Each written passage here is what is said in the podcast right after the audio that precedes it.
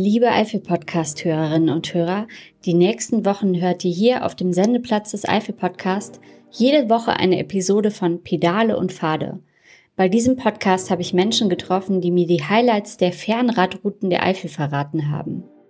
Ich bin mir sicher, auch wenn ihr vielleicht noch keine Radfahrer seid, habt ihr bestimmt so viel Spaß beim Zuhören wie ich und ihr lernt mindestens genauso viel. Im Herbst geht's dann weiter mit dem Eifel-Podcast.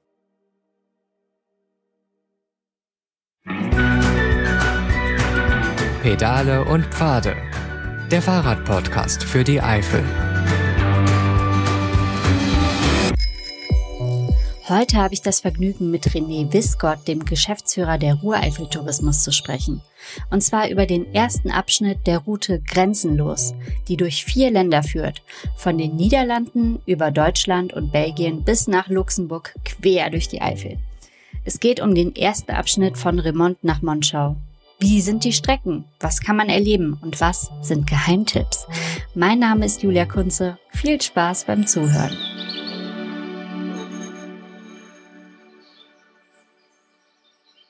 Wo sind wir denn jetzt gerade? Wir befinden uns gerade direkt an der Ruhr, am wunderschönen Standort hier in Hürtgenwald-Zerkal, an einer der Erlebnisstationen entlang des Radwanderweges und haben tatsächlich eine Regenpause abgepasst und sitzen jetzt hier ganz gemütlich draußen und können der Ruhr so ein bisschen beim Fließen zuschauen. Ja, und die Blätter rauschen und die ersten Fahrradfahrer fahren auch schon an uns vorbei.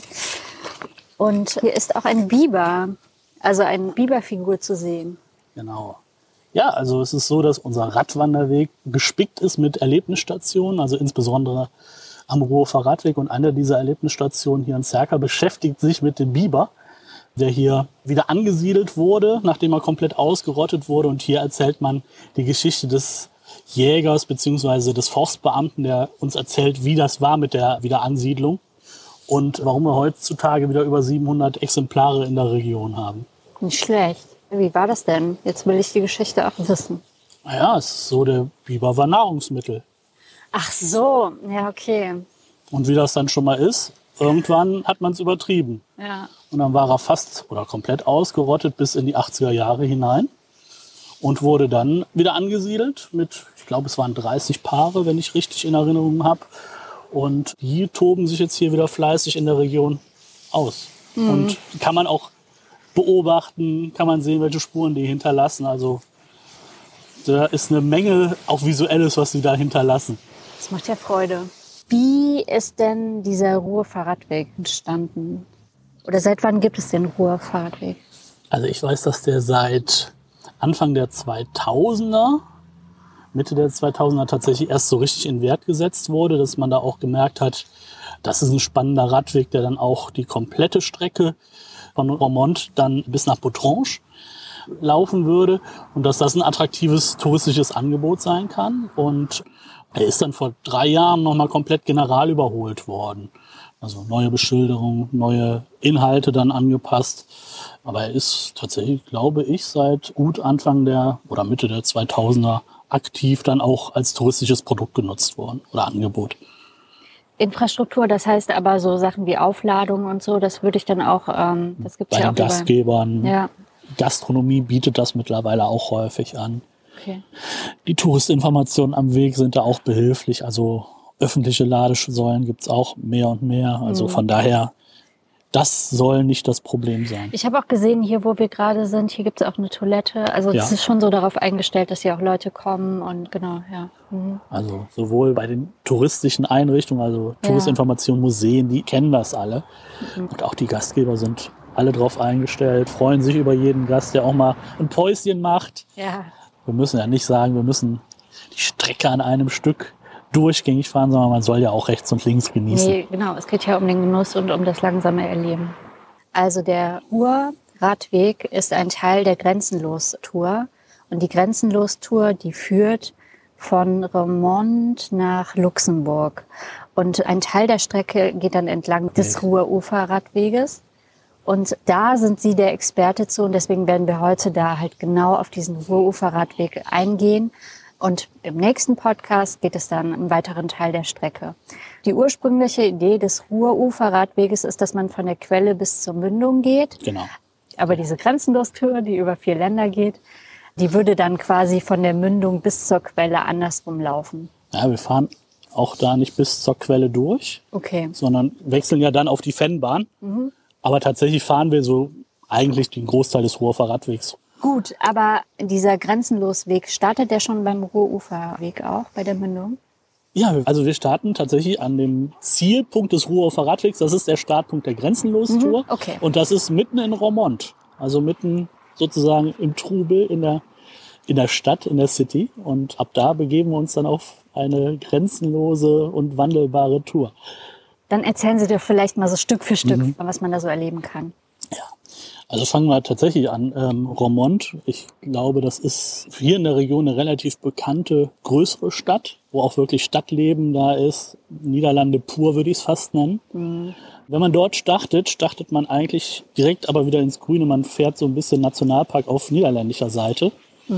Das ist der Nationalpark der Mainweg in den Niederlanden und hat dann diesen Grenzübertritt in den Kreis Heinsberg, dann auf deutscher Seite, wo die Ruhr tatsächlich eher schön fließend ist. Man hat ein bisschen weitere Blicke, hat unglaublich schönes Naturerlebnis, ehe man dann in so eine Phase kommt, wo gerade der Wandel total zu spüren ist. Also durch die Folgelandschaft der Tagebaue fährt man dann. Man kann tatsächlich auch einen kleinen Abstecher vom Weg machen und einen Blick in einen dieser Tagebaue werfen.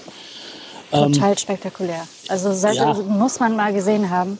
Also ja, fast, also fast unbeschreiblich und nicht vorstellbar, wie das aussieht. ja, wie so eine Mondlandschaft, also wie ein anderer Planet. Ja. Also das ist total verrückt. Ja. Ja, und dann haben wir natürlich so einen Standort wie Jülich noch dazwischen als auch alte Herzogstadt, die so ein bisschen schon die erste Historie mit sich bringt. Düren als eine der meist zerbombten Städte im Zweiten Weltkrieg und wieder aufgebauten Städte. Und dann kommt man so langsam in diese Nationalparkregion, Nationalpark Eifel, wo wir dann auch hier am Biber vorbeikommen, Staubecken, Obermaubach, das erste größere Staubecken dann auf der Tour. Der Ruhrsee begleitet uns. Also wir haben da unglaublich viele Wechsel der Natur, des Spektakels nenne ich es fast. So dass man auch wirklich, auch wenn man das in kleineren Etappen fährt, immer wieder was Neues zu sehen und zu entdecken hat. Ich muss sagen, als ich hierher gefahren bin, habe ich mich gefragt, boah, hier fährt man aber so viel Berg hoch, Berg runter, Nationalpark, die Hügel oder so, oh, ob ich das mit dem Fahrrad fahren will. Ja, wir haben Flussradweg. Das ist schon mal Ja, das genau. Gute. Das ist schon mal das Gute. Man muss aber auch sagen, es ist jetzt nicht, also gerade wenn wir von Romont kommend, fahren wir natürlich in die Eifel hinein. Das heißt, wir fahren auch ins Bergige, ins Hügelige.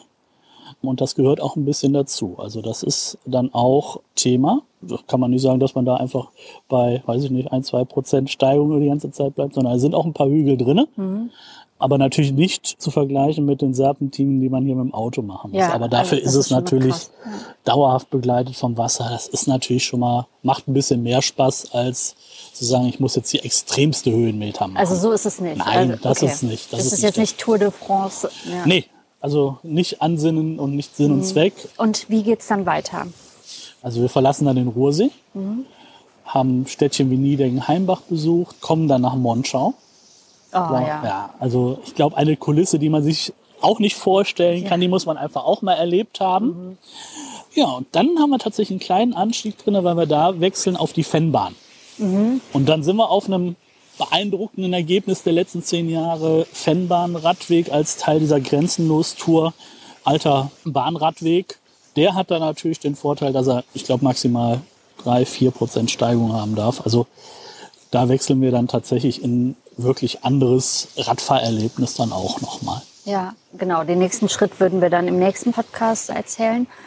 Jetzt haben Sie eben gesagt, die Sachen wurden vor zehn Jahren, vor drei Jahren Also äh, umgebaut. Also es ist alles brandneu, kann man sagen. Ja, also die Infrastruktur ist pünktlich zum, glaube ich, 30.06.2021 ja, fertig gebaut worden. Und 15 Tage später kam das Flutereignis. Scheiße. Ähm, tatsächlich sind Teile des Weges im Anschluss an die Flut nochmal neu gemacht worden. Und auch diese Erlebnisstationen, wo wir jetzt ja auch gerade sind, die einem dann etwas zum Wandel der Region oder zur Region insgesamt erzählen. Aber das ist tatsächlich dann alles in den letzten Jahren neu gekommen. Ah, okay. Also so, dass man da jetzt gar keine Einschränkungen mehr hat. Nein, also das, was den Weg angeht, gar nicht. Beschilderung ist auch neu gemacht worden. Mhm. Also da sollte man sehr, sehr gut unterwegs sein. Okay, jetzt haben wir da wirklich einen wahnsinnigen Wandel in der Route drin. Also es fängt an in Remont, niederländische Städte sowieso immer toll. Und dann diese unterschiedlichen Naturen mit dem Tagebau, dann der Nationalpark Eifel auch immer eine Reise wert, dann Monschau auch äh, toll. Was kann ich denn da so sonst im Detail so erleben? Man kann natürlich überall sich, ich sage jetzt mal, die wirklich schönen kleinen Eifeldörfchen anschauen oder auch Düren mit einer Stadtführung einfach anzuschauen. Weil wie sah denn hier die Stadt vor so einer Bebombung aus? Was ist jetzt hier neu? Wir haben Jülich mit dem Brückenkopfpark ein attraktives Ausflugsziel, wo man auch mal sagt, das ist ein Tagausflug wert. Also wir haben an der Strecke immer wieder so Möglichkeiten zu sagen, mindestens einen halben Tag Aufenthaltsqualität, wenn nicht sogar einen Faulenzer-Tag einlegen und wir haben noch ein bisschen mehr zu erleben. Also im Nationalpark lohnt es sich immer mal zu überlegen, ob ich mal vom Rad auf die Füße umsteige und meinem Ranger über die Schulter schaue, wie so ein, wie der Nationalpark funktioniert. Ich glaube, da sind für jeden, für jede Altersklasse, auch für jeden Interessenstyp überall immer was dabei. Museen, was weiß ich, was wir da noch alles so Schönes im Angebot haben. Ja, ich bin auch ganz begeistert von diesem Biber. ja, das ist einfach schön gemacht hier mit dem Holz und dem Cortenstahl, irgendwie ganz modern und schön. Man muss immer sagen, die Figuren, die hier stehen, bei uns ist es jetzt, wie gesagt, ein, ein Forstbeamter, Ja, die erzählen einem auch immer die Geschichte. Okay. Also es gibt 19 Stationen entlang der Ruhr. Genau, also dann auch wirklich in Belgien oder an der deutsch-belgischen Grenze, wo einem Schmuggler Geschichten erzählt werden. Also Ja. tatsächlich auch Lokalhistorie, die einem da so vermittelt wird. Heimbach am Kraftwerk, also man muss ja zum Beispiel erzählen, Heimbach war vor Köln elektrifiziert. Also da gab es vorher Strom, als wow. weil wir da das Wasserkraftwerk direkt haben. Also kleine nette Geschichten, die einem Ja. die ganze Zeit begegnen, die einen aber auch verstehen lassen, warum die Region ist, wie sie ist. Also am Ruhrsee gibt's das versunkene Dorf, wo ein alter Bewohner erzählt, wie das hier so war, als es hieß, es gibt einen Stausee. Also überall auch lokale Geschichten, die, wie gesagt, einem auch den Wandel der Region deutlich und klar machen. Ja, also ich finde es sehr liebevoll gemacht. Ganz toll. Wie sieht es denn mit jetzt, also die Infrastruktur der äh, Wege top, es gibt auch Informationstafeln. Wie würde ich denn jetzt vorgehen als Fahrradfahrer? Sollte ich einfach losfahren und am liebsten nicht, ne? Also äh, Die wir- Zeiten sind vorbei, dass wir einfach sagen Ja. können, hier in, ist es nichts los. Ich finde schon überall ein Bett. Mhm. Also da ist immer die Empfehlung, die lokalen oder überregionalen touristischen Kolleginnen und Kollegen, ob es jetzt die Kollegen bei der ET in Prüm sind, die da einem wirklich auch helfen, entweder das auf eigene Faust zu machen und einem nur sagen, das und das sind mögliche Unterkünfte oder im besten Fall natürlich das rundum sorglos Paket zu bekommen. Ach, das also gibt's auch? ja, als Pauschalangebot, dass einem dann sozusagen die Arbeit so ein bisschen abgenommen wird. Ah, okay, wie sähe das denn dann aus? Also was wäre da so mit drin? Ja, wenn man über die komplette Grenzenlostour nachdenkt, dann sind das ja neun Tage, acht Übernachtungen und die bekommt man dann auch bei den Kollegen. Also acht Übernachtungen mit Frühstück in fahrradfreundlichen Hotels, Lunchpakete, Tourenbeschreibung und wenn man möchte, sogar den Gepäcktransfer noch dazu. Ja, das ist Hammer. Ja, da scheiden sich ja die Geister bei dem Thema.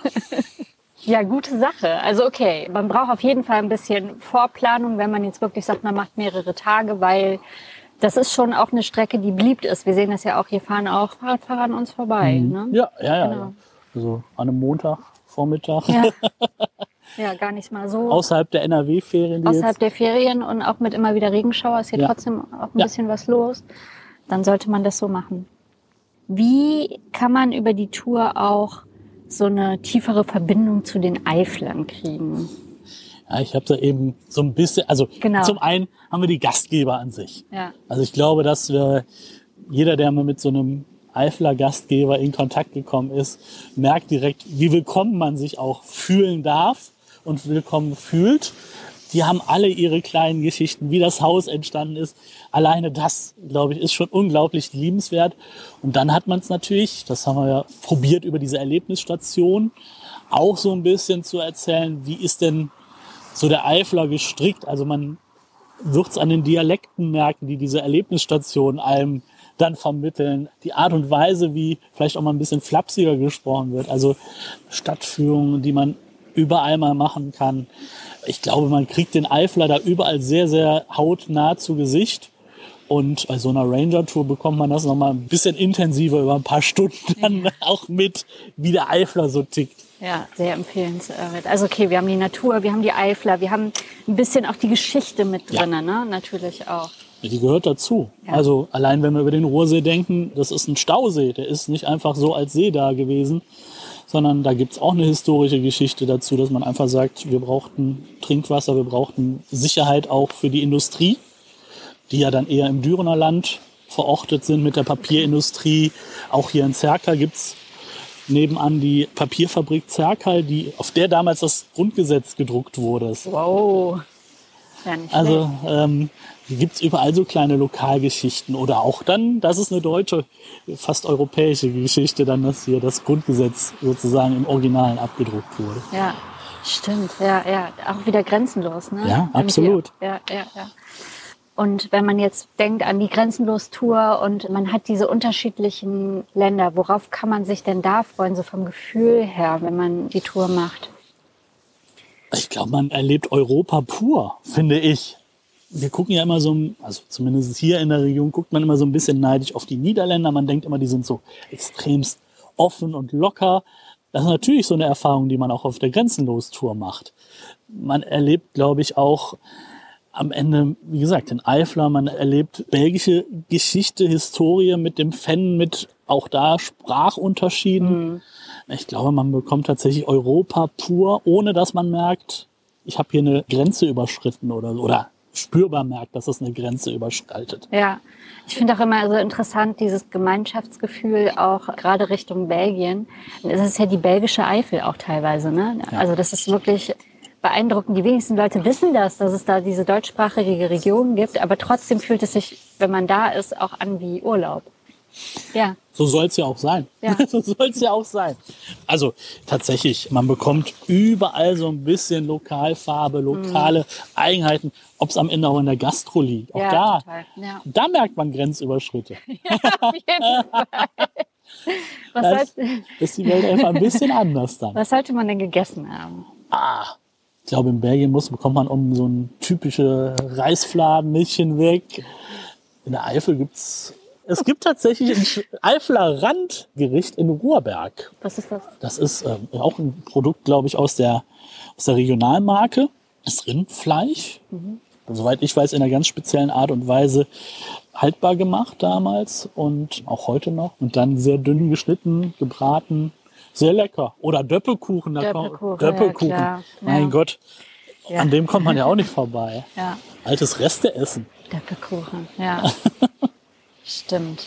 Ja, und dann halt auch je nach Jahreszeit. Ne? Also jetzt gerade, wenn man so Richtung Herbst guckt, kommen dann die ganzen Apfelfeste irgendwie bei uns ja. in der Region auf jeden Fall. Wenn wir tatsächlich bei der Grenzenlos-Tour sind, Heinsberg, Mai, Juni, Spargelzeit. Also mhm.